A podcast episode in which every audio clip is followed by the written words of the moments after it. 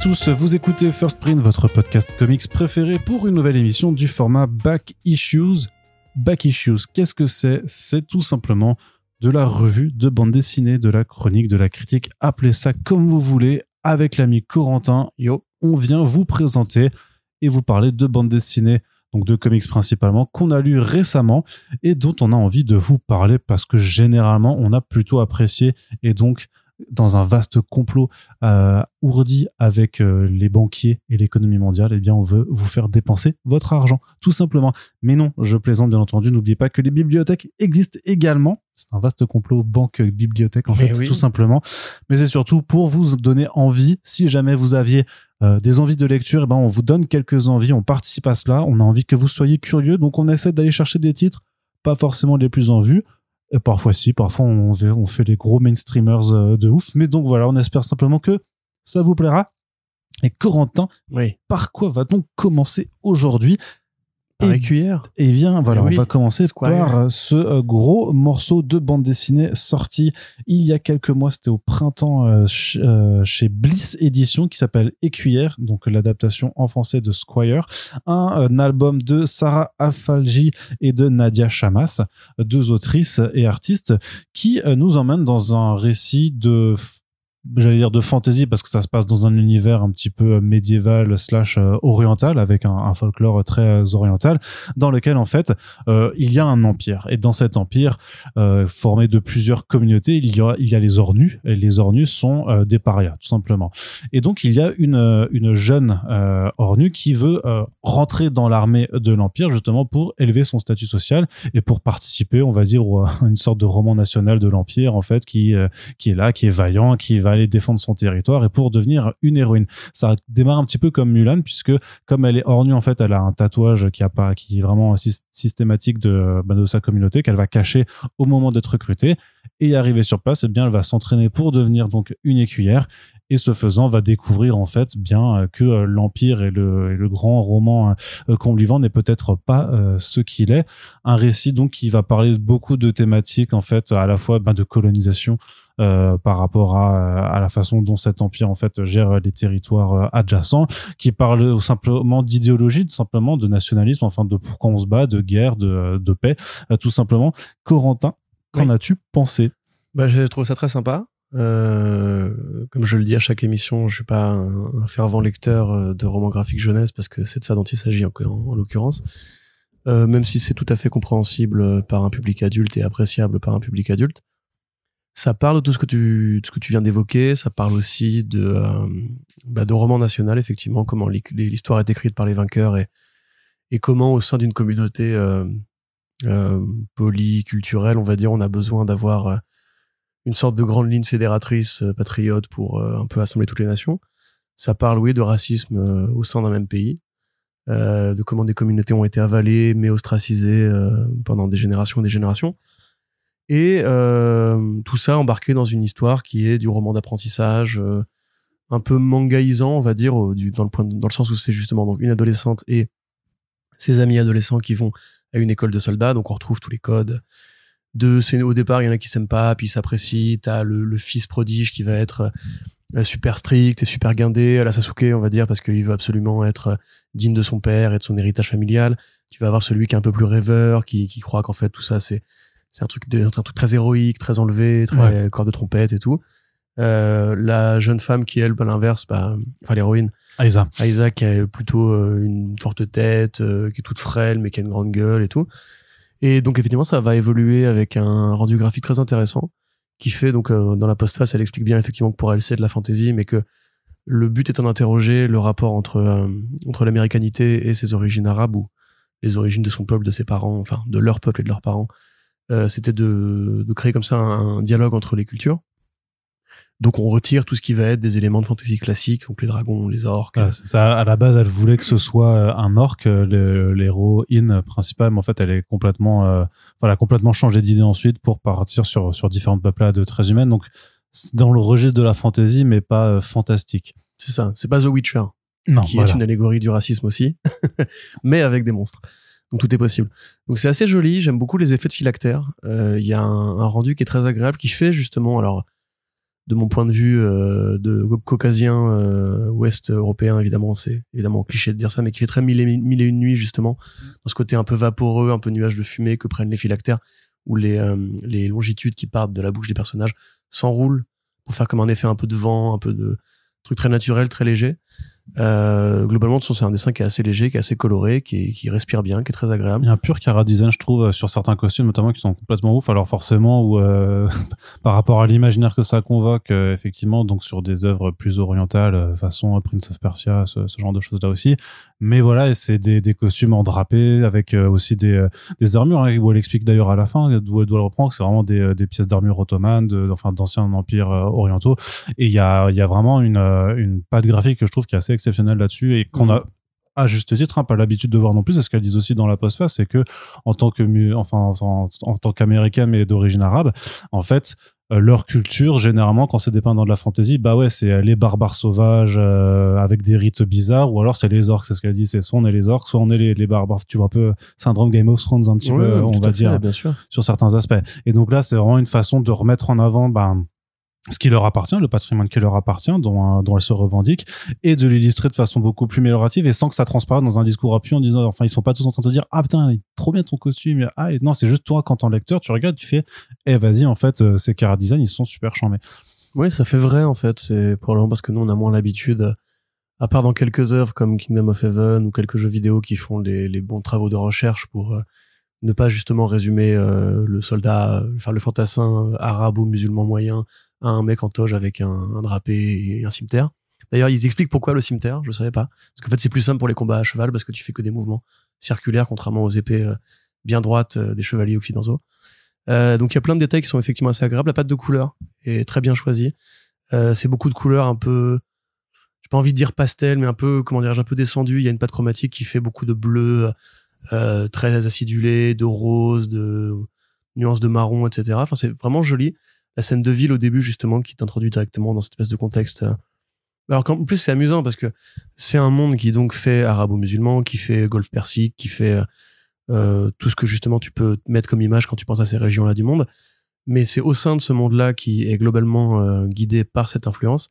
Il y a encore une allégorie qui fait que les Ornous sont un peuple particulier dans une un regroupement de factions, un regroupement de nations, etc comme à un moment donné, il y a un jeu sur le langage où tu as un, assassin qui parle avec euh, parce que je pense être de là du vrai arabe entre guillemets, alors que les autres peuplades parlent entre guillemets euh, français, on va dire, enfin la, langue des colons quoi. Donc c'est vraiment c'est bien fait, c'est très léger, euh, c'est très accessible vraiment. Même si vous êtes adulte, vous pouvez lire ça, il n'y a pas de, de problème. Ça, ça, ne prend pas le lecteur pour un pour un imbécile. Non, non, pas du tout. Dire, parce qu'enfin, c'est, on, on, on, on l'estampille un petit peu jeunesse parce que c'est dans un format aussi, un format souple euh, et avec un trait, on va dire, qui, voilà, qui, et qui, de toute façon, c'est un titre qui a été nommé euh, dans, dans plusieurs catégories de prix, effectivement, euh, souvent dans des catégories jeunesse, mais en fait, c'est, enfin, le propos est super adulte et justement, je trouvais même, euh, c'est assez dense en fait dans, dans ce que ça brasse, dans ce que ce dont ça veut parler, et sans forcément te faire un exposé. C'est vraiment en fait c'est au, c'est au fil des convictions des différents personnages que toi-même en fait en viens à te demander effectivement si mon pays était dans cette euh, dans cette euh, dans ce contexte-là, qu'est-ce que moi j'en penserais en fait, ou de, de savoir comment tu, toi tu te situes par rapport à ton rapport à l'histoire. Mais je pense qu'on le met dans ce contexte-là parce que le courant des romans graphiques jeunesse avec des guillemets a permis aussi à beaucoup d'autrices euh, et aussi d'auteurs, des auteurs bien sûr, mais à beaucoup d'autrices qui venaient justement de background culturel euh, qui échappaient un peu à la norme du trentenaire caucasien qui a grandi avec Star Wars et, euh, et Le Seigneur des Anneaux.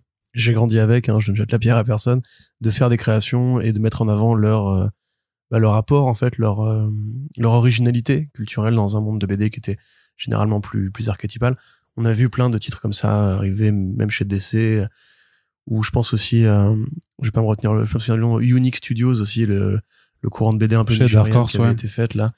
Euh, donc voilà, c'est, ça fait partie de ce mouvement-là. Si vous voulez voir un peu de la fantaisie différente, ou on va dire du, du manga de, parce que pour moi il y a vraiment un peu de ça hein, dans le style. Oui. Du manga bah, même dans l'école euh, soldat. Euh. Parce que c'est des pages, alors c'est pas du manga en couleur non plus, mais dans vu que c'est un format qui est plus petit que, en tout cas dans dans, dans qui est moins haut que ce qu'on a dans, dans le comics en général, euh, t'aurais un peu, tu vois, une, la sensation que c'est entre les deux, c'est-à-dire que ça reste en couleur comme de la BD euh, euh, occidentale, mais que t'as ce rapport au découpage vu que c'est des planches qui sont plus euh, plus plus étroites au final, que par même dans les scènes d'action, par rapport au cadrage ou par rapport au, à la façon dont on suit les, bah, les coups d'épée, notamment quand c'est quand c'était duel, qui a quelque chose de très manga aussi, avec des cases plus verticales. Même l'héroïne qui était euh, justement ce côté vachement héroïne de manga shoujo, un peu grande gueule et tout.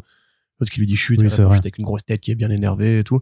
Il y a un peu tous ces codes-là et tu sens justement que c'est euh, bah, c'est un bon aggloméré à la fois de la fantasy, donc il y a un truc très occidental, du manga et des influences que les deux autrices mettent dans leur truc. Donc ouais, non, une bonne lecture. J'étais content de découvrir ce petit volume.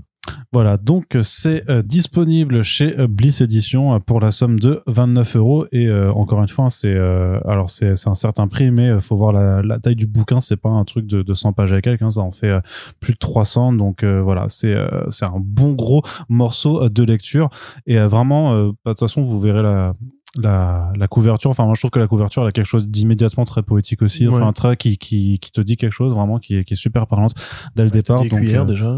Hmm? Elle te dit écuyère déjà? Oui, ce sera. Elle, te dit Nadia Chamas aussi. Ouais, c'est vrai. Elle dit Bliss Edition. Elle dit plein de trucs cette C'est ça. Mais au-delà du texte, justement, c'est les images qui parlent. Et euh, ben clairement, c'est un bouquin. Dès que j'avais vu la couverture, parce que nous on en avait parlé. Euh, euh, parce que ça avait reçu un prix justement et juste après euh, Bliss en avait profité pour annoncer que ça allait venir chez eux et la couverture euh, moi m'avait charmé immédiatement. Donc voilà. Ça c'est de la jeunesse. Maintenant on va passer euh, du côté de, de, voilà de pas de la jeunesse du tout euh, puisqu'on va vous parler d'horreur et d'horreur avec un grand nom de l'industrie des comics alors dont on n'apprécie pas forcément tous les œuvres mais qui est voilà un deux grands noms oui, non, mais attends, euh, j'allais. Ah, ne me coupe pas. Donc, un grand nom dont on, dont, dont, dont on entend souvent parler, puisqu'il est très prolifique dans l'industrie, s'appelle Scott Snyder. Et un autre grand nom dont on parle moins souvent euh, pour pour ses œuvres euh, produites, mais dont on parle souvent pour son absence, sa regrettée absence, puisqu'on attend toujours euh, qu'il finisse certaines de ses séries qu'il ne finira pas. Mais en attendant, donc Scott Snyder et Francesco Francavilla, qui ont fait ensemble La Nuit de la Goule, Night of the Ghoul, qui, à, l'inverse de ce qu'on avait supposé il y a très longtemps dans un podcast, en fait, ne parle pas de de types qui jouent à Warhammer toute la nuit, mais qui est bien un récit d'horreur D'ailleurs, je crois qu'on avait chroniqué le numéro VO, euh, peut-être. Euh... Je... Un vieux doute des familles, là, je t'avoue. Ouais. il me semble, parce qu'on a vu que j'avais déjà fait cette vanne, j'ai l'impression que. Euh, dans, un, dans un front page. On a déjà beaucoup parlé de ce projet-là parce que, bah, oui. fan déclaré de Francesco. On était content de le voir revenir, mais il me semble pas qu'on en avait encore discuté. Discuté, ouais. je. oui, vas-y, vas-y, pitch, pitch. Bah, en fait, c'est tout simple. C'est l'histoire d'un d'une sorte de fan de films d'horreur, d'un ancien metteur en scène un peu amateur qui est, travaille dans la, la numérisation de, de copies euh, argentiques, donc qui prend des films en pellicule et qui les transforme en version numérique. Euh, qui trompe en fichier VLC quoi. en fichier VLC tout à fait voilà projeté depuis un gros player VLC géant avec un gros truc orange. Euh, qui euh, découvre un jour les, les dernières bobines d'un film perdu qui s'appelle La Nuit de la Goule, The Night of the Ghoul, d'un réalisateur un peu maudit qui a disparu à la fin des années 40 et qui traite en fait voilà d'une de, d'une bande de soldats allemands qui euh, pendant la Première Guerre mondiale vont croiser un monstre, le ramener en, au pays un peu façon euh, la momie. Euh, et donc voilà, ce metteur en scène a disparu, la bobine a, été en partie détruite par un incendie. Et bah, le réal qui est un fan, enfin le héros qui est un fan de films d'horreur, va avec son gamin dans l'hospice où il a retrouvé la trace du metteur en scène. Évidemment, puisque c'est une BD de Scott Snyder, il y a un monstre et ce monstre, bah, évidemment, est bien réel, c'est celui de la goule, euh, du film et euh, de Warhammer 40 000 du coup parce que dans l'intérieur la goule s'arrête pour peindre un mortarion. Non c'est pas vrai. Euh, donc voilà. Euh, Qu'en as-tu pensé Arnaud? Moi j'ai grave kiffé parce que euh, et j'avais même dit quand j'en avais parlé je crois sur sur mes réseaux euh, sur mes petits euh, sur mes réseaux. sur mes potes non mais sur mes, les, petits posts de review que que je fais de temps en temps que je trouvais que c'était le meilleur Scott Snyder que j'avais lu de ces dernières années en tout cas dans l'indé et notamment dans toute sa ligne Comixology Originals donc qui est publié chez Delcourt j'allais dire en grande partie mais y a, tout n'est pas encore arrivé. Mais il a fait plusieurs titres qui nous sont arrivés. Et dans le tas récemment on a eu notamment We Have Demons ou Démon avec mm. Capullo qui est qui est qui est pas bien quoi qui bah est qui est lourdingue de ouf. Malgré ce qu'on peut apprécier du dessin de Capullo c'était vraiment lourdingue. Noctera bon euh, c'est pas ouf non plus. Non. Voilà il faut oh c'est même mauvais Noctera À mon sens, on est vraiment là. T'as toujours été plus sévère que moi, mais parce que moi, j'arrive quand même un petit peu à apprécier le King, euh, le King Tony, Tony Daniel, ce genre de choses là. Tu vois, et que j'aime bien, j'aime bien les monstres aussi. Donc, euh, disons qu'il y a quand même un univers qui, qui me plaît. Mais je serais, euh, je suis tout à fait prêt à reconnaître que c'est pas ouf. Clear, de, il y avait Claire de, avec Francis Manapoul qui était plutôt joli, mais qui peut-être dans sa conclusion n'était pas aussi abouti que la promesse de départ de cet univers de Cyberpunk. Ouais mais j'avais quand même plutôt bien aimé. Mais, mais là, vraiment, euh, comparé à ces trois autres titres qui essaient tous à chaque fois d'avoir un peu leur euh, le, high concept dans, dans, dans, son registre et qui essaient un peu de, de vouloir développer des univers là là là avec euh, où t'apprends x mille trucs à chaque chapitre c'est plutôt ça qui est relou euh, là ça va c'est simple. Un réal un film maudit sur une créature qui en fait potentiellement existe. Euh, de l'horreur, euh, presque huis clos limite dans, dans le contexte. Et, et on va pas s'égarer non plus à c'est pas la c'est pas la goule qui serait euh, l'apôtre d'un démon plus grand encore et dont il faudra invoquer 12 artefacts pour avoir le truc. Non non non, on reste vraiment très simple. Et je trouve que c'est hyper agréable en fait d'avoir un Scott Snyder qui se vraiment qui, se canalise. Donc là-dessus, ça, ça rien. Je trouve que l'atmosphère, l'atmosphère, elle est prenante. Je trouve que voilà, le, la, montée en tension, elle fonctionne. Euh, que ça vient vraiment, ça, ça devient vraiment de l'horreur. Que Franck Avila, ben, c'est Franck Avila, il est trop bon. Il Donc il, fait peur, vraiment. Il y, a, il y, a, le design de la goule en question. Franchement, il est hyper bien. Franchement, big up aussi pour la couverture choisie pour l'édition ouais. Franchement, elle est, elle est, elle marque euh, avec cette main les pattes d'araignée, tout ça. Même si si tu passes un peu vite devant, tu peux lire La Nuit Goule oui, peut-être si tu fais pas attention, mais euh, mais je trouve que la main, elle te, elle t'accroche le regard. Tu vois, il y a, un truc derrière. Ouais. Donc euh, franchement, moi j'ai été euh, super super content de voir de voir ce d'avoir ce de ce titre. je sais pas. la, la, Fab est assez jolie. Hein, ouais. Non, non c'est un très bel album et qui mérite peut-être plus. Je sais pas si c'est s'il a fonctionné ou pas. C'est sorti là cet été, donc euh, c'est encore une sortie assez récente euh, qu'on vous met en avant. Euh, mais vraiment, par rapport à tout ce qu'a pu faire Scott Snyder et tout, moi je trouve que c'est vraiment là-dedans qu'il doit s'engager dans des projets à plus petite échelle. Bon, alors et avec des artistes comme Frank Avila. Après, le problème de Snyder, c'est pas du tout les artistes avec qui il s'entoure, clairement pas. En général, c'est quand même des bons artistes. Par c'est plus qu'est-ce qu'ils leur donne à faire. Et là, par contre, Frank Avila, euh, voilà, dont on avait déjà vu les prouesses sur Afterlife with Archie, dans le registre horrifique, il est parfait. Donc euh, là, vraiment, c'est euh, ouais, c'est euh, c'est vraiment une très bonne alchimie artistique qui permet d'avoir une bande dessinée hyper agréable.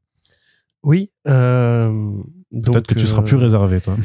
Bah, c'est à dire que oui, non, mais je suis d'accord avec toi. Effectivement, c'est le meilleur Snyder de cette espèce de nouvelle vague indépendante dont il nous a abreuvé récemment. Cela dit, le Canari avec Panosian est vachement bien aussi. Ah, j'ai pas encore lu. C'est aussi de l'horreur dans un autre contexte et tu, on, en reparlera. Le truc avec tout la c'est ça? Non, non, non, ça c'est Barnstormers. Non, non, le Canari c'est avec Dan Panosian. C'est le truc avec euh, la mine euh, dans sorte de western enfin avec la mine qui euh, qui abrite des, des démons en fait okay. truc, truc d'horreur aussi mais là aussi pareil qui reste assez canalisé et t'as une montée en tension qui est assez assez grande et avec des, des vraies scènes horrifiques quoi. Mais euh, je crois que ça arrive plus tard cette année chez euh, okay. chez Delcourt. Bah moi ce que je je vais répéter hein, ce que j'ai dit à plusieurs reprises c'est que je connais trop le style de Snyder maintenant. Je trouve qu'il fait plus les efforts qu'il faisait à une certaine époque. Par exemple euh, voilà, je vous raconte ma vie. Moi, j'ai vu, j'ai vu beaucoup des films d'Universal des années 20-30 et pas mal de films d'horreur de cette période un peu rigide qui était les années 40 et 50, euh, la période du code, on va dire. Et je trouve qu'il y a un truc qu'il n'arrive pas à faire, c'est euh, faire de la polysémie. C'est-à-dire que les personnages parlent tous comme les mêmes, comme les personnages. Enfin, ils ont tous la même façon de parler. Euh, par exemple, il y a une scène dans cette BD où, dans le film, dans le film qui est censé se passer dans les années 40, euh, les héros vont dans un, une sorte de musée et pour braquer, enfin pour récupérer des, un, un, artefact. Voilà. Et par exemple, dans un film moderne, euh, on a besoin de justifier pourquoi est-ce qu'ils font le braquage. Quand ils se font aider par quelqu'un à l'intérieur, il faut par exemple, vous avez vu cette scène dix fois dans un film par exemple, un mec de l'intérieur fait rentrer les braqueurs, mais pour que le braquage soit crédible, il faut que les braqueurs lui mettent un pain pour que voilà, il y ait d'avoir eu de la lutte. Ça, c'est un problème qui se pose pas du tout dans le cinéma des années 40 mais de même que l'assemblage de protagonistes qui met ne sonne pas en fait comme un film d'époque. On va dire que je chipote évidemment parce que c'est pas de ça dont il s'agit dans la BD. Bonjour Corentin cinéphilie.com. Non non mais en fait si tu veux c'est que tous les personnages du coup appliquent le même raisonnement, hmm. la même vision en fait de la vie. Puis ils ont clairement pas vu le parrain quoi. Euh, c'est un bon exemple, euh, mine de rien. Au-delà de la vanne débile que tu viens de faire, euh, voyez le film Barbie si vous ne l'avez pas comprise. Euh, qui est très vraiment une vanne très marrante. D'ailleurs, j'ai vu que, je sais rien à voir, mais sur Letterboxd, tous les mecs qui mettent des héroïdes fois la Barbie, tu vois, dans leur film préféré, il y a le parrain. C'est pas du tout une blague. Forcément. Mais c'est un super film quand même. Mais tu vois, voilà, le parrain, par exemple, tous les personnages n'ont pas, ne parlent pas de la même façon, ils ont pas la même considération des choses. Et je trouve que chez Snyder, même, même le fils, Orson, voilà, dont le nom en plus c'est assez évident du point de vue des, des hommages rendus, euh, même le fils, justement, il a un phrasé qui fait pas du tout gamin, quoi. Qui fait super, euh, bah, super adulte.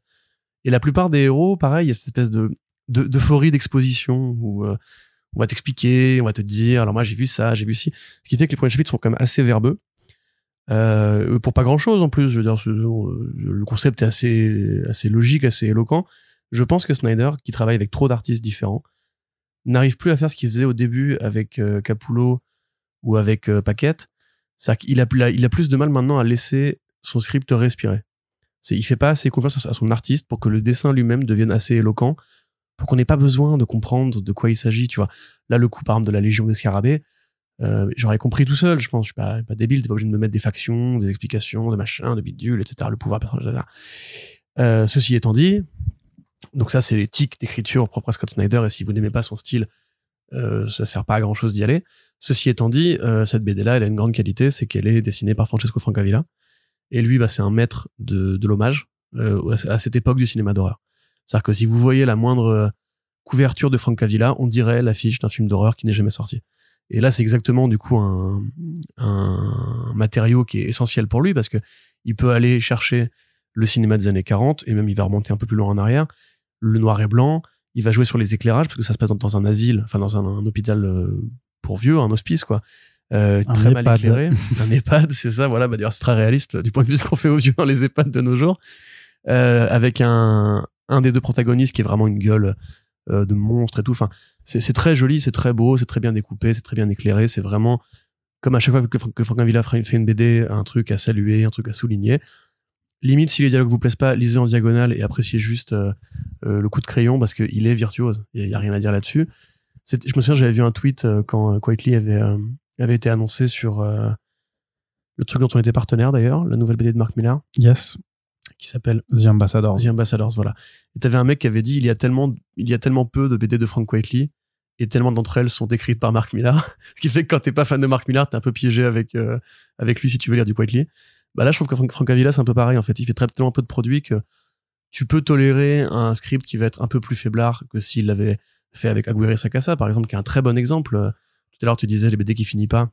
Donc la BD en question étant Afterlife, Afterlife with Archie. Voilà, with Archie où justement Aguirre Sagassa fait beaucoup plus confiance au coup de crayon de Francavilla pour faire des scènes où il n'y a pas de dialogue, où tu, juste le dessin va respirer, le dessin va te raconter ce que tu vois, sans forcément inonder de phylactères et tout. Euh, mais ceci étant dit, voilà, c'est effectivement important de le lire si on aime Francavilla, si on aime ce cinéma d'horreur-là, et si, contrairement à moi, on n'est pas un, gros chipoteur, euh, ou qu'on n'a pas euh, une hostilité naturelle pour le, le script de Scott Snyder. Mais quand même, ça, moi, ça me dit un truc que sa meilleure BD soit encore un produit sur lequel j'ai des critiques. Et en l'occurrence, une vraie critique formelle. C'est sa meilleure BD à date, quoi. Oui, à date, oui. Euh, parce que une vraie critique formelle et qu'il a en l'occurrence est complètement objective, c'est le twist ne tient pas debout. Il y a un twist dans cette BD. Alors ça gêne pas le plaisir de lecture parce qu'à la fin t'es surpris, t'es en mode bon, ouais, ok, c'est quand même une lecture agréable, plaisante euh, et belle. Mais ça, ne tient pas debout. Si tu fais la liste de ce qui se passe dans la BD par rapport au twist, tu dis ouais, mais attends, il y a un truc qui décolle. Et j'ai vu d'ailleurs beaucoup de cette opinion revenir sur les message boards. Donc euh, voilà, il faut savoir dans quoi maintenant on s'engage quand on lit du Snyder moderne.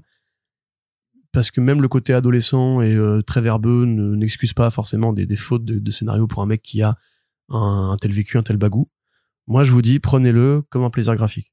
Vraiment, si vous aimez justement euh, les covers de, de Frank Avila, ce, ce côté super film d'horreur rétro, là, c'est du porno. C'est régalade, c'est beau, c'est la palette de couleurs qui est utilisée en bleu et orange qui est incroyable. L'éclair, euh, enfin, l'éclair obscur, les, ah, des ombres et tout ça. Voilà, et puis effectivement, c'est un bel album, la, la, la fab est super cool. Euh, moi, si Francesco, tu m'écoutes, euh, il y a d'autres scénaristes très intéressants que tu pourrais aller creuser.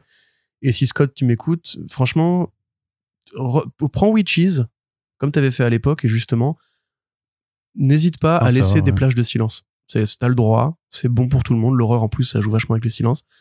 Fais-toi plaisir mon grand, mon poteau.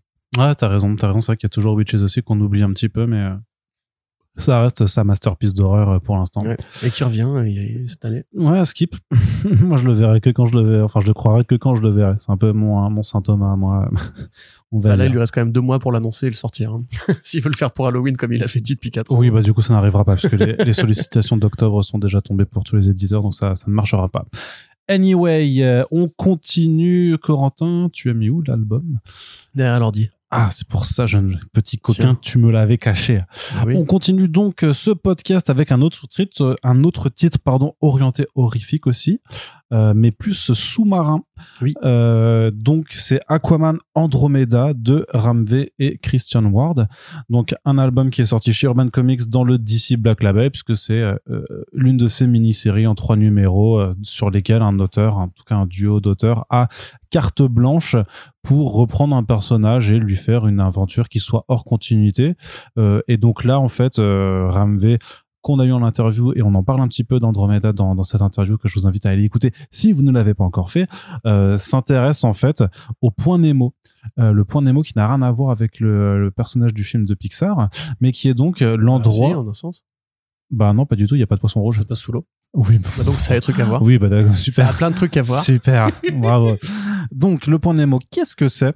Tout simplement, eh ben c'est le point de l'océan euh, Pacifique, je crois, ou euh, ou Indien, je me rappelle plus. Mais c'est là où en fait l'humanité. Euh, sud. Ou alors c'est ouais, je crois que c'est Bref, on s'en, on s'en branle. On s'en fiche, oui, complètement. On Là, c'est. De toute façon, la géographie. Googlez point Nemo sur Google. Exactement, ce n'est pas notre fort. Sinon, on serait, on ferait plutôt un podcast de géographie. Et donc, est-ce que First map. Allez. Cartographers. Euh, Alors, principale ressource de la Belgique, Arnaud. Voilà, euh, la bière, forcément. Ou les frites, je Donc sais le pas. point Nemo, Arnaud, c'est là où les satellites s'écrasent quand ils redescendent sur Terre. Voilà, tout simplement parce que c'est l'endroit le plus profond euh, dans les sols océaniques et donc a priori, vu qu'il n'y a pas non plus trop de vie, euh, c'est là qu'on envoie les satellites se cracher. Sauf que un beau jour, eh bien, il y a un signal. Fuji. Voilà, il y a un objet qui vient de tomber et il y a un signal qui est euh, repéré euh, par le gouvernement américain qui envoie donc une équipe en loose day, en forme de Black Ops, en fait, qui réunit militaires et scientifiques pour aller étudier qu'est-ce que c'est, puisque euh, on a un petit peu peur que ça vienne d'ailleurs, que ce soit pas du tout, euh, justement, vu que ça c'est venu de l'espace, soit pas du tout un satellite euh, d'origine humaine, et donc ben ça fait un petit peu flipper.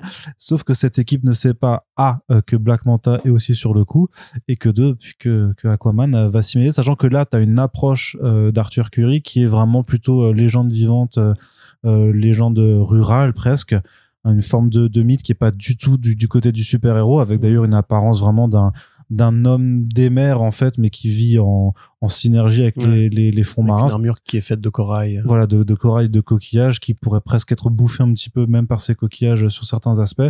Et donc, euh, et bah, une ambiance de huis clos, parce qu'on est dans un sous-marin, c'est hyper oppressant euh, comme atmosphère. En plus, quand tu vois les, les actualités qu'il y avait eu récemment autour d'un certain sous-marin, tu te dis, euh, ah, ça, te, ça peut te remettre un petit peu un coup de pression, sans jeu de mots.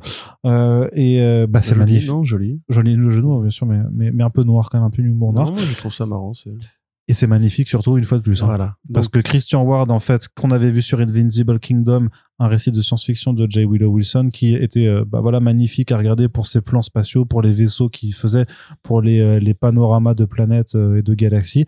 Bah quelque part, le fond marin, c'est une autre forme d'espace, une autre forme de grand vide pour nous en tout cas. Et donc là, c'est pareil, c'est du porno visuel avec des, euh, euh, des, vaisseaux marins qui ont forcément des allures de vaisseaux spatiaux, avec des fonds marins qui font aussi, qui sont aussi magnifiques euh, qu'un plan de l'espace. Bref, c'est de la régalade à tous les niveaux. Peut-être moins convaincu par, on va dire, le twist aussi de cette histoire, par l'élément, en fait, et voilà, la, mystery box de ce récit, mais quand même un bon plaisir de lecture et notamment qui rappelle que c'est vraiment dans le Black Label, en fait, que, que d'ici le plus intéressant en fait, hein. comme Tout toujours. Hein. Simplement, bien sûr. Euh, à préciser d'ailleurs, chose euh, rare euh, pour un récit Aquaman, euh, celui-ci évolue complètement en dehors de la continuité des séries traditionnelles. C'est vous avez déjà probablement dû lire, dû lire, excusez-moi, des Batman où il n'est pas fait mention de Superman, de Wonder Woman, de la Justice League, où en fait on s'intéresse que à Batman et on imagine limite que le monde entier n'existe pas en dehors de Batman. Bah là c'est pareil, on est dans un monde où il y a Aquaman, il n'y a jamais eu Superman qui s'est écrasé sur Terre. L'objectif de, Andromeda, c'est de dire qu'il n'y a que Aquaman et sa mythologie, donc Black Manta qui existe aussi à côté.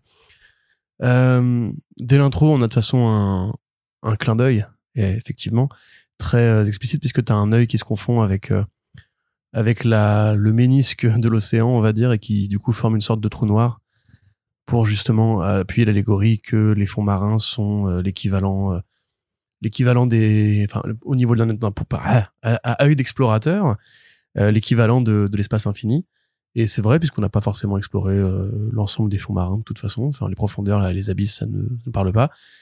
D'ailleurs, justement, c'est aussi le sujet d'un film de Ridley Scott qui s'appelle de James Cameron. Abyss, James Cameron. James Cameron. Qui s'appelle donc Abyss, effectivement. Et il y a des hommages qui sont extrêmement appuyés. On va suivre une petite équipe qui est donc envoyée au fond des mers, comme dans Alien, comme dans Abyss, et au contact des fonds marins, évidemment, euh, coupés de l'humanité, cette petite troupe va redécouvrir un petit peu ses instincts bestiaux et sa nature profonde. Donc il y, en a qui vont devenir plus lâches, d'autres plus meurtriers, d'autres. Voilà, ça va leur révéler un peu qui ils sont, ce qui est un, des tropes assez communs justement de ce genre d'histoire. C'était déjà un peu le cas aussi dans euh, Voyage au fond des mers de, de Namor. Donc l'histoire de Peter Milligan et, et Sadri Beach qu'on avait parlé, on avait parlé dans un Baki Shoes récent. Mais c'est quand même différent puisque là on est moins dans le Lovecraft, je trouve. Euh, quoique évidemment son influence est toujours là puisque c'est pareil le côté un groupe d'explorateurs qu'on coupe de la civilisation pour euh, aller dans un monde où les monstres sont légions et où la santé mentale pose question. C'est évidemment Lovecraft qui l'a inventé entre guillemets. Euh, ça voilà, ça, tire plus du côté de The Thing ou oui donc de Abyss évidemment, euh, dans le sens où c'est vraiment l'équipage qui nous intéresse et pas spécialement Aquaman et pas spécialement non plus Black Panther. C'est une présence diffuse et c'est pour ça que moi j'avais fait le parallèle aussi déjà sur Namor The Depth en fait, mais euh, c'est l'objet de leur. Euh, hmm. non, mais en termes de présence, mais en termes de présence, tu vois, c'est que euh, ça a beau porter le nom dans le titre, en fait, tu ne le verras que peu. Tout à fait. Mais la différence, donc, Namor est le monstre de, Voyage au fond des mers. Alors que là, le monstre est la, la Il y a encore, oui, c'est un autre truc, oui, oui. Voilà. Euh, c'est vraiment effectivement très beau. Parfois confus, parce que ce style peint sans contour de, peinture numérique de Christian Ward peut parfois perdre un peu le regard du, lecteur dans sa, séquentialité qui se paume dans, les scènes d'explosion, on n'est pas trop sûr de ce qui se passe par exemple, mais il y a un usage de la couleur, il y a un usage de la sensation de flottement au niveau du fond marin, le flottement du trail, l'effet écrasant en fait que peut avoir cette peinture, exactement comme celle de Tokini dans l'eau hein, mmh de dans l'eau mm. dans l'eau et dans l'eau et dans l'eau oui, c'est dur de faire ce podcast sans faire de jeu de mots pourris toutes les deux phrases j'avoue que là on est je sais pas si c'est le coca euh, mais on est donc euh, voilà si vous avez aimé l'eau bah allez euh, allez vous baigner allez vous baigner eh, prenez un verre, hein, hydratez-vous, la famille. et on voit que Ramvé, bon, qui est quand même un, un auteur assez érudit, chope les bons éléments aux bons endroits. Donc évidemment, le point Nemo, ça nous fait penser au Capitaine Nemo. Donc on nous met euh, des référents extrêmement évidents, extrêmement euh, clairs et assumés à 20 milieux sous les mers. On va évidemment aller chercher un petit peu le côté BD d'aventure euh, d'autrefois. On a donc tous ces films qui sont cités et explicitement cités. Et on a effectivement oui, donc cette menace qui moi ne me dérange pas au demeurant, c'est plus le format de l'album avec lequel j'aurai un problème. Quoi? Je trouve qu'il non mais il est beau, ça j'ai pas la taille ni rien, il est trop court pour ce que ah. a à en dire à mon sens. Et il y a un problème de rythme, c'est-à-dire que quand tu finis le numéro 2, c'est en trois numéros, un hein, trois numéros étendus de 48 pages, euh, tu te dis mais comment il va réussir à boucler en parce qu'on n'a pas encore vu lui, lui, on sait pas encore ce que c'est que ce truc-là, etc. Et au final, bah, il fait ce que beaucoup de scénaristes euh, font. Il résume, c'est-à-dire qu'il fait justement un paragraphe d'intro, enfin de quelques planches d'intro où en fait euh, le père de d'Arthur Curry va nous donner un petit peu la clé de compréhension du truc. Ce qui est un peu facile, mais en même temps ce qui cadre, cadre bien avec son propos à lui c'est fait le propos de Ramvé dedans. Et si vous écoutez effectivement l'interview qu'Arnaud a fait de lui, euh, où je double avec euh, adresse et majesté euh, ce bon Ramvé, il t'explique en fait que l'importance pour lui, c'est déjà ce que tu mets dans le cœur de ton histoire. C'est pas en fait le décorum, c'est pas c'est pas les rayons laser, c'est pas oh là là machin va est mort, vite tourner la page pour voir ce qui se passe après. C'est l'élément humain que tu peux attraper, que tu peux amener avec toi. Et là en fait l'élément humain qui met, c'est le rapport de l'humain aux histoires.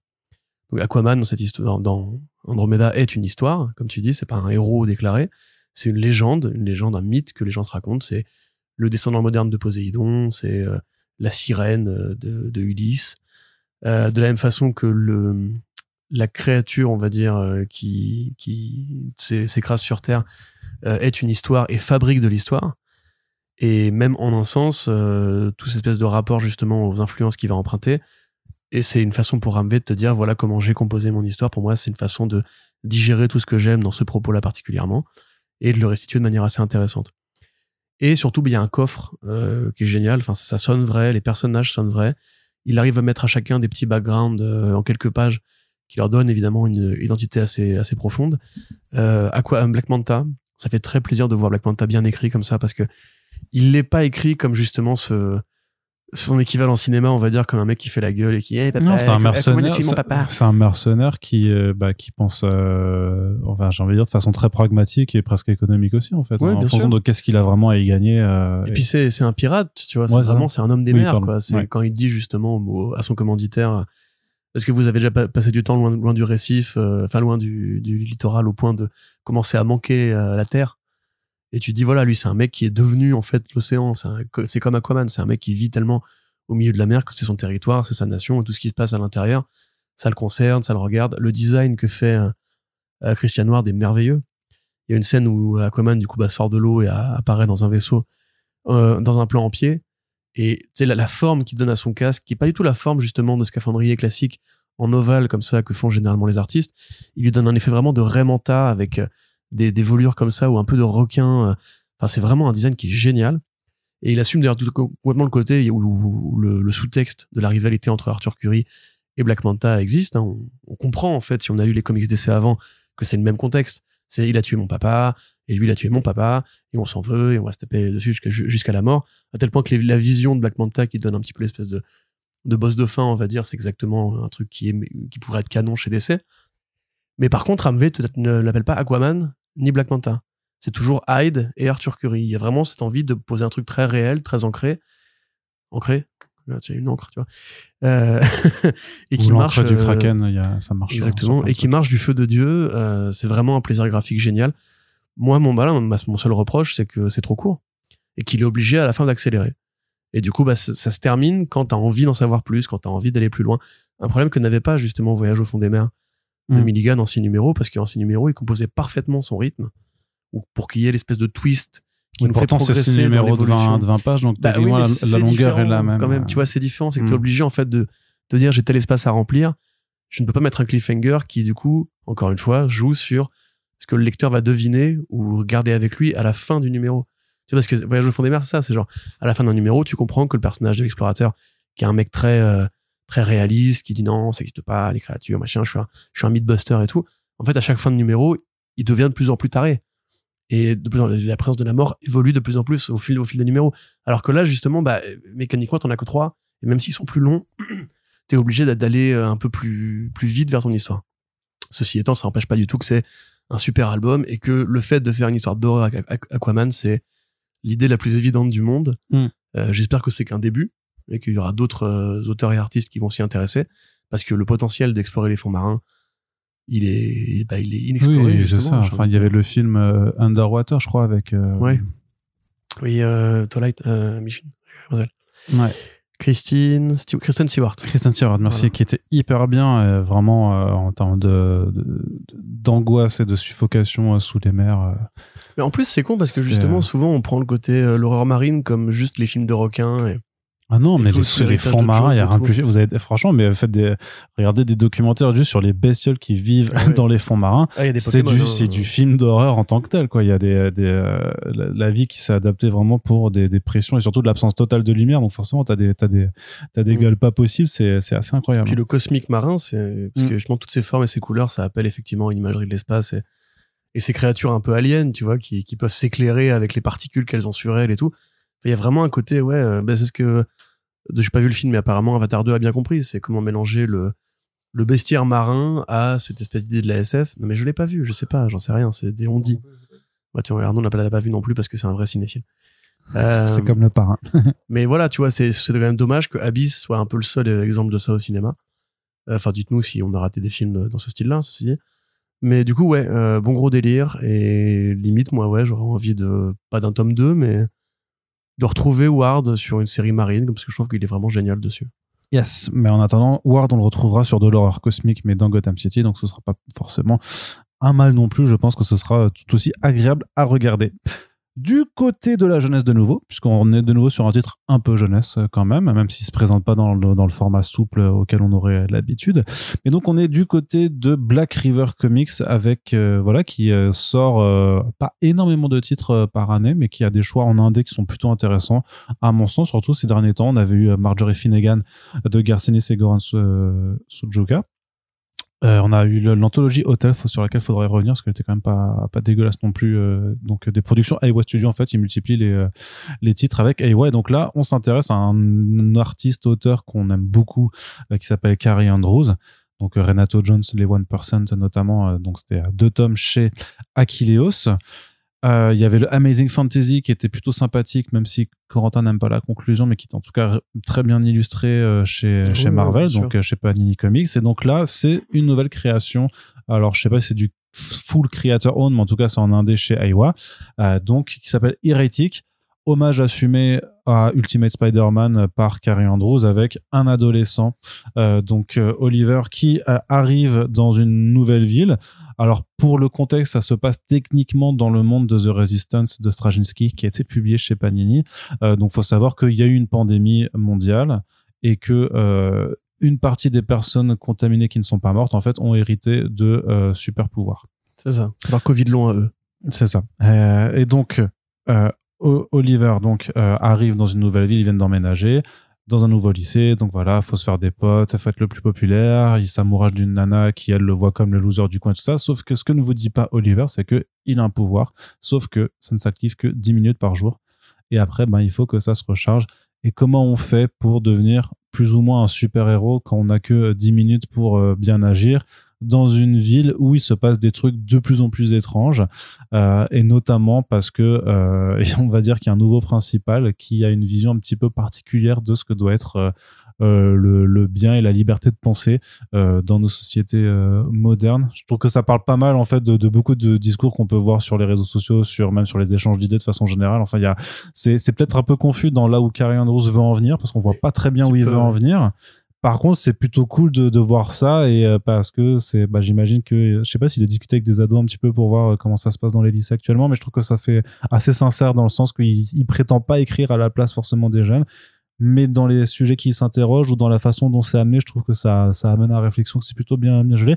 Et puis c'est hyper beau, ça de toute façon. Ah bah alors c'est bah c'est Karen Rose, il dessine trop bien puis là il a il a cette façon en fait d'intercaler ses dessins avec des décors qui sont tirés de photos en fait qui sur lesquels il a, il a il applique des filtres et tout ça mais je trouve que ça rend hyper bien que le décalage un peu cartoon euh, euh, dessin adolescent avec les, le, photoréalisme des, des, décors marche hyper bien. C'est parfois un petit peu confus, c'est pas tout à fait. Et puis ça accélère, pareil, il y a un problème de rythme ou d'accélération sur la le fin. Bordel. Parce qu'il y a, y a, voilà, il y a, y a quelques ellipses dans, dans certaines pages et c'est un petit peu le bordel et tout ça. Mais moi, ce que je l'ai souvent dit, hein, c'est je préfère une œuvre un peu bordélique mais sincère et, bien branlée faite avec les tripes plutôt qu'un truc euh, ultra cadré euh, et tout ça, mais qui qui est pas vraiment d'âme. Donc c'est pas parfait, c'est pas le meilleur travail de Andrews qui a quand même fait Renato Jones euh, saison 1 qui était qui bat à mon sens mmh. et Spider-Man Reign un de ses meilleurs ouais euh, Reign bien sûr le, le règne de Spider-Man il y avait déjà le côté décor euh, mais c'était des décors en 3D en l'occurrence. Ouais. Mais quand même une super bonne euh, super une super bonne sortie quand même qui fait plaisir je trouve. On a passé de Carrie Andrews de façon générale. On en a je pense que c'est pas un auteur qui est reconnu à sa juste valeur en France clairement. Donc ça fait plaisir de voir Black River le sortir. Qu'est-ce que t'en penses toi?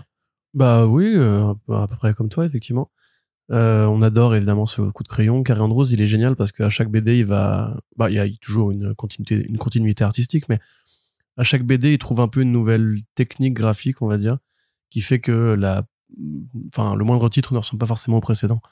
Et là, effectivement, cette espèce de d'utilisation des décors réels, euh, dont on pourrait craindre une sorte d'Uncanny Valley un peu chelou, en fait, ça rend super bien parce qu'il y a, il y a la, les choix de couleurs qui rendent. Euh, ouais, donc Brian Reber qui fait un très très bon taf sur les couleurs. Ouais, complètement. Euh, le côté Spider-Man, parce qu'effectivement, c'est complètement Ultimate Spider-Man. À tel point que ça peut devenir un peu, un peu marrant quand justement tu te dis que c'est une sorte de digestion de, des défauts un peu de, du, du style Bendis, parce que c'est le bordel. Moi, vraiment, il y a un, un problème de, de structure dans ce qu'il écrit. Ça, se fait vraiment dans, tous les sens. Il y a vraiment de tout et de tout et de tout à chaque fois. Je pense que c'est vraiment parfois le passage d'une scène à l'autre qui est un peu euh, ouais, abrupt. Ouais. Et même dans les dialogues, tu sais, il y a un côté un peu euh, conscient du, du stéréotype qu'il emploie. C'est-à-dire que vraiment, dès qu'il arrive, t'as la super belle meuf, avec sa bande de potes qui sont trop snappy. Oui, t'as le quarterback. T'as le euh, quarterback, t'as son frère qui est le, le cliché pareil de lui qui va Mm, être mm. le grand musclé populaire et un peu bébête. Euh, et en fait, tout ce qu'ils disent, tous les dialogues qu'ils disent, on dirait un générateur de répliques artificielles de. euh, Ouais, mais- Oh non, t'es dur là quand même. Ah bah quand même. Mais à tel point justement qu'il arrive à tordre le cou à ça pour en faire euh, des personnages qui assument leurs clichés. C'est vrai qu'en fait l'héroïne justement, parce qu'il y a vraiment une héroïne, euh, c'est vraiment en fait le cliché de la Mary Jane, on va dire, ou de la Gwen Stacy un peu euh. Euh, je sais pas si on utilise encore ce mot aujourd'hui, mais qui en fait se révèle évidemment être elle-même victime d'une daronne un peu euh, castratrice, euh, qui en fait, bah, évidemment qu'elle est amoureuse du héros, parce qu'on est dans un Spider-Man. Mais la façon dont c'est fait, en fait, c'est, ça ressort quasiment tous les défauts de ces personnages-là pour les rendre un peu attachants, tu vois. Et justement, ce que ne faisait pas Bendis, qui voulait toujours essayer de trouver un peu plus la tendresse et tout. Alors que là, ça va tellement à 100 à l'heure qu'il a pas le temps. Même le héros, il te dit, hein, je suis un nerd et tout, et puis euh, je vais me faire casser la gueule. Et mon frère, bah, c'est un trou, du cul qui, qui m'abandonne, clairement. Hein, ça se joue là-dessus. Euh, ce qui fait que ça va en fait assez rapidement trouver un, ouais, une sorte de, de, de charme un peu balourd, un peu maladroit, mais effectivement assez sincère.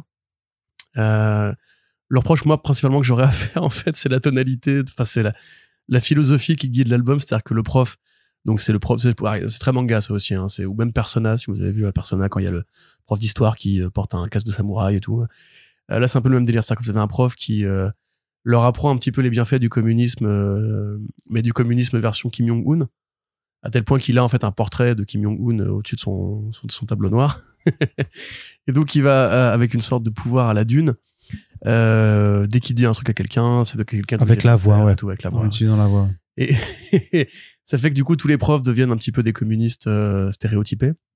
Et donc, t'as un Bah, débat. c'est du communisme totalitaire parce que c'est vraiment Ouais. le bien commun, mais se plier à une seule façon de penser pour le bien commun. Où on te dit, mais en fait, non, en fait, faut pas être différent parce que les, les- sinon on peut pas. Enfin, c'est ouais, c'est très bizarre aussi parce que tu sais, tout ce passage de, aussi intéressant sur euh, le fameux même sur c'est quoi la différence entre l'égalité et l'équité et que en fait, ben, pour atteindre euh, l'égalité, c'est donner la même chose à tout le monde, mais que l'équité, c'est donner aussi c'est donner plus à ceux qui en ont plus besoin pour que tout le monde soit au même niveau.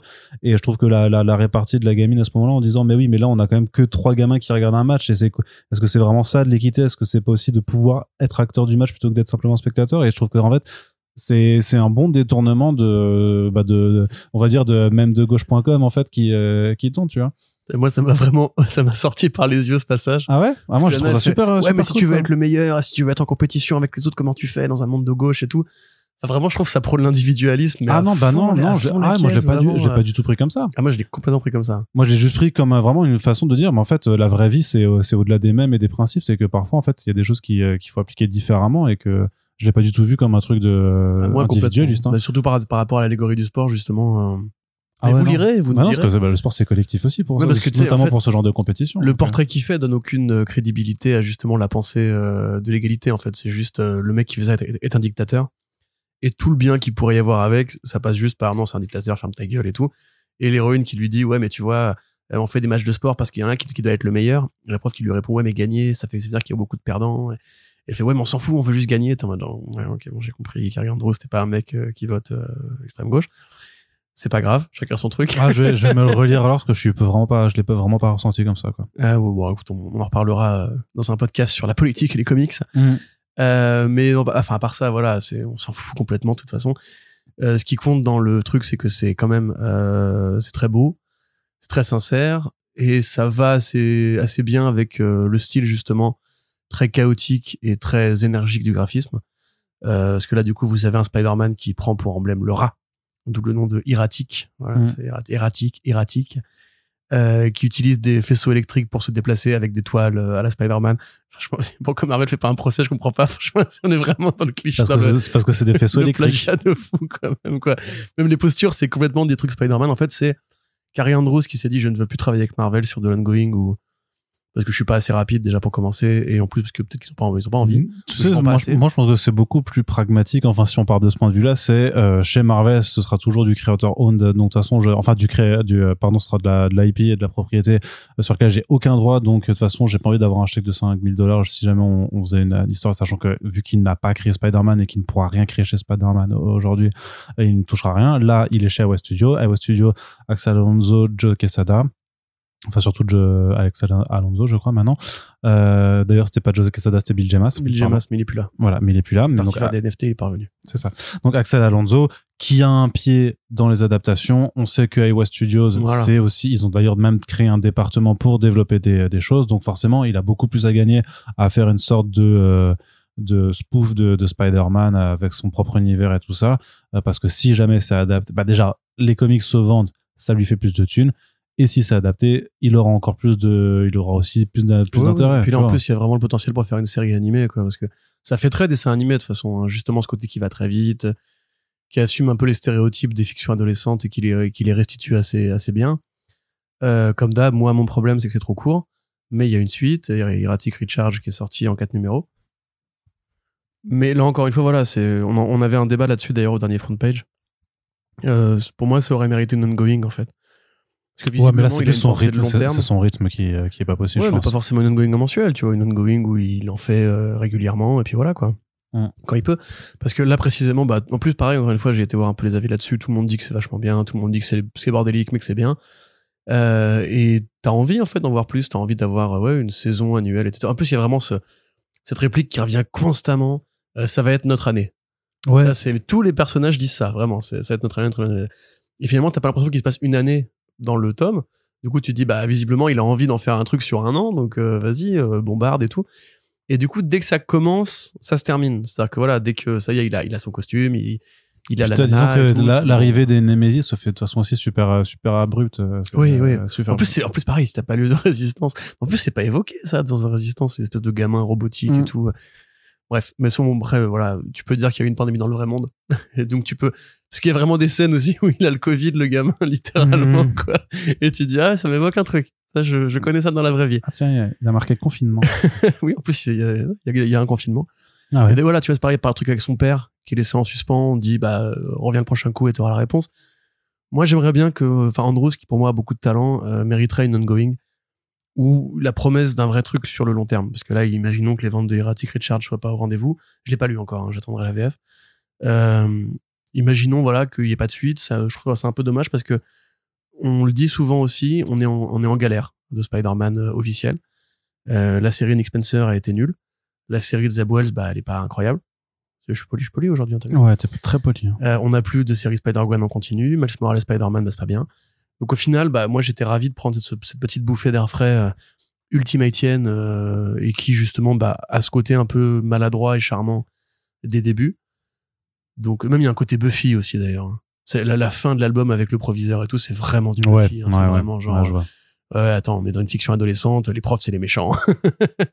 Donc euh, ouais non, moi j'en prendrais euh, pour un, deuxième tome, un deuxième tome avec plaisir. Et je le conseille à toutes celles et ceux qui aurait un peu de mal à se trouver dans l'actualité arachnéenne officielle. Yes, très bien. Euh, donc c'est disponible chez Black River Comics pour la somme de 17 euros, le tarif d'ailleurs qui était le, même pour tous les albums dont on vient de parler là euh, depuis avant, donc pour La Nuit de la Goule et Aquaman Andromeda également, c'est la même fourchette de prix. Euh, et donc on va terminer avec la masterpiece de ce podcast, à mon avis. Bah, le Eisner Award. Oui, c'est vrai qu'il a eu un Eisner Award. D'ailleurs, d'ailleurs en BD jeunesse, en comics jeunesse, alors que toi t'as dit, voyons, mais moi je pense pas du tout que ça mériterait euh, du truc, ça ferait plus le meilleur artiste ou meilleur. Tu parles pas comme ça. T'avais dit, oui, c'est ça, complètement. Allez. Donc, on vous parle de Do a Power Bomb de Daniel fucking Warren Johnson, donc euh, son euh, nouveau chef-d'œuvre chez Image Comics qui nous arrive, non pas chez Delcourt cette fois, puisque ce n'était pas sous la label Skybound, c'était chez Image de façon plus générale. Donc, c'est arrivé chez euh, Urban Comics qui a un petit peu revu d'ailleurs sa euh, belle édition orangée. sa charte graphique euh, pour la couverture la quatrième de couverture euh, sur ses indies. Donc ça fait plaisir aussi de voir ça. Donc si vous aimez le catch et si vous aimez le le, oui qu'est-ce que tu me montres? Ben, c'est Jake Murder Falcon. Ah oui oui oui. Ouais, il est dans la case là. Ouais, mais ah, c'est encore plus triste du coup. Bah oui. Bref, euh, mais ne, ne, ne, ne, me parle pas de la dernière case en plus, euh, t'es ouf toi. Donc, euh, qu'est-ce que je voulais dire? Un titre donc, graphique, c'est orange, c'est beau. Voilà, donc le catch. Euh, si vous aimez le, le tournoi de d'arts martiaux de Dragon Ball, Euh, voilà, bah, tout simplement, si vous aimez ces deux éléments-là, je pense que vous êtes déjà, et si vous aimez le dessin de Daniel Warren Johnson, bah, vous, savez à peu près à quoi vous attendre.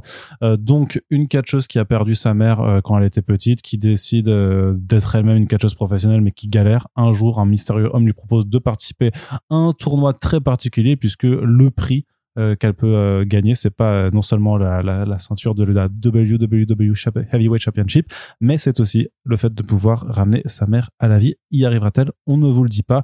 Mais en tout cas, il y a beaucoup de bastons qui se préparent sur ce chemin. meilleur, meilleur, truc, quoi. Hein. Bah pas, pas grand chose à en dire. C'est comme, de toute façon, en plus, bah, vous le savez, parce que j'ai déjà annoncé, mais il y aura Daniel Warren Johnson en podcast tout bientôt euh, sur First Print et vous aurez donc le, on aura le plaisir d'en reparler avec lui. Euh, mais qu'est-ce que je voulais dire?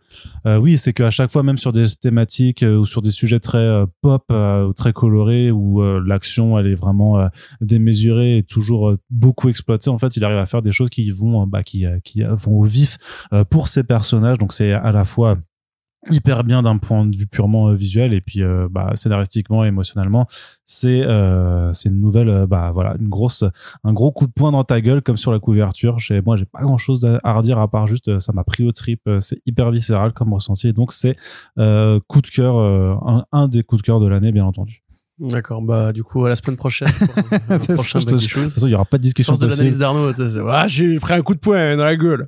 Ouais, moi je suis euh... toi toi voilà toi t'es les toi t'es l'érudit euh, l'érudit qui décortique machin. Moi je parle moi je parle avec les tripes, toi t'es le cérébral. Tu parles avec le cœur. Yes. Ouais, le cœur et le cerveau, la tête et les jambes. Et le cul. Euh, donc.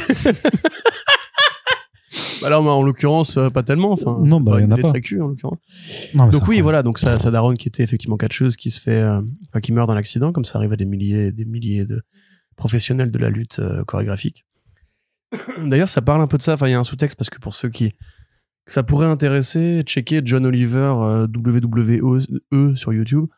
Et vous tomberez sur une émission de, euh, enfin sur un programme euh, qui s'appelle Last Week Tonight, qui avait couvert un petit peu le, la réalité à l'ombre du catch et de, du fait qu'il y avait un taux de mortalité extrêmement euh, extrêmement jeune chez les chez les catcheurs parce qu'ils font en fait des cascades qui, qui leur bousillent le corps. Et comme ils n'ont pas vraiment de système de retraite, ils doivent le faire jusqu'à épuisement et jusqu'à ce que bah ils crèvent hein, la plupart du temps. Donc là, ça prend ce sujet-là très au sérieux et ça prend aussi le fait que, même si Warren Johnson, comme Arnaud d'ailleurs, est un, ou comme le Comedy Comics, est un grand qui fait la traduction, est un grand fan de, catch, euh, ça prend tout à fait au sérieux le fait que c'est des combats chorégraphiés. C'est scénarisé. Le catch, c'est du soap opéra avec des hein. Il y a un dialogue, il y a un narratif, machin, j'ai couché avec ta meuf, bidule et tout. Euh, le, le mec qui arrive sur scène et qui insulte le public, you are the fuckers et tout. Et après, ils s'abattent avec des chaises et, euh, et, des mecs qui se mettent des têtes dans le cul et tout. Enfin bref, c'est vraiment très agréable.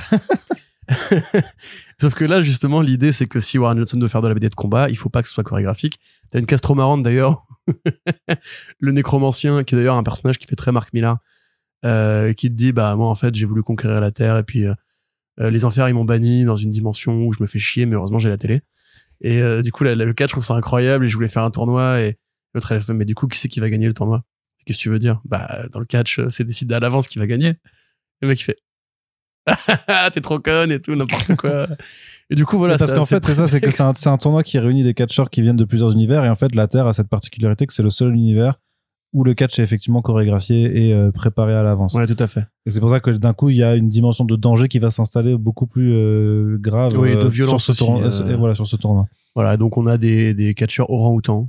Incroyable idée de design. Un orang-outan qui se lève et qui fait un, double lariat, ça, ça bute. Euh, bah évidemment, voilà, les scènes de combat sont virtuoses. Ça a ce côté over the top euh, très shonen. Euh, on est vraiment dans du shonen euh, avec ah, c'est Dragon, Ball, c'est Last Man aussi, les tournois de, de, de, combat de Last Man. C'est même One Punch Man à un moment donné. Enfin, c'est même Toriko, tu vois. C'est le boss de fin de cet album. C'est vraiment du Japon, euh, mais complètement assumé, tu vois. C'est genre, qu'est-ce qu'on peut trouver encore de plus gros? J'ai trouvé, t'inquiète. Et oui, c'est vrai. Oui, c'est vrai. complètement con dans par rapport à ça, mais bref, on va pas spoiler, mais enfin voilà. Donc c'est effectivement, c'est du Dragon Ball. Je vais encore une fois répéter cette phrase. J'ai un petit problème avec la, brièveté de cet album. Parce que précisément, justement, dans, Dragon Ball ou dans Allrounder Meguru, dans, dans no Hippo, etc., un combat peut prendre plusieurs tomes, en fait. Que tu sais, t'as les mecs qui sont au bord du ring et qui font, hum, il a utilisé telle, telle, telle, technique et tout. Mais comment a-t-il fait? Donc, ça c'est pas Et du là, tout vois, c'est adapté. euh, s'est retourné. Bien sûr, mais c'est pas du tout adapté au rythme euh, de publication des comics. Mais je suis d'accord, mais du coup, je trouve ça un peu dommage parce qu'on a un Warren Johnson qui s'amuse vraiment à reprendre des, bah, tout- comme tu l'as dit, le- les tournois des arts martiaux dans Dragon Ball, c'est toujours des espèces de moments un peu pivots. Enfin, jusqu'à, jusqu'à un moment donné où ils y vont plus parce qu'ils sont beaucoup trop, trop, trop forts. Mais euh, voilà, c'est tout, c'est cet amour des arts martiaux que Toriyama met dans ces trucs-là. Là, t'as la même chose en fait. Ce qui veut pas dire que c'est pas généreux en baston. hein. Mais limite, t'auras envie que ça dure plus longtemps. T'auras envie de voir tout parce que tu t'as l'espèce de double panneau où ils montent les Oui, équipes de t'auras envie de voir plein de trucs, oui. Voilà, où les mecs s'observent, se jaugent un peu. En fait, c'est c'est là un peu un problème du comics pour moi, c'est justement la brièveté des formats indés, où on n'autorise plus en fait le temps, le temps d'apprécier un plaisir aussi simple qu'un point dans la gueule. Euh, les Japonais ils peuvent le faire en 8 pages, nous on le fait en deux cases. Enfin nous, les Ricains le font en deux cases. Euh, heureusement, c'est deux cases qui sont très belles, puisque évidemment, euh, bah, c'est du Warren Johnson, quoi. C'est pétri de, de super influence. On est dans un catch qui fait beaucoup plus japonais d'ailleurs. Bah, c'est ce Euh, qu'il dit, hein, de toute façon, euh, qu'il c'est vraiment le cas japonais qui, euh, Ok. qui l'a motivé à faire cet album. Voilà, parce que genre l'un des héros, Roxanne, ça? Euh, Et même sa, sa nana, qui d'ailleurs, à un moment donné, ils euh, ils sont à un stand de nouilles, euh, voilà, ils passent par Tokyo, etc.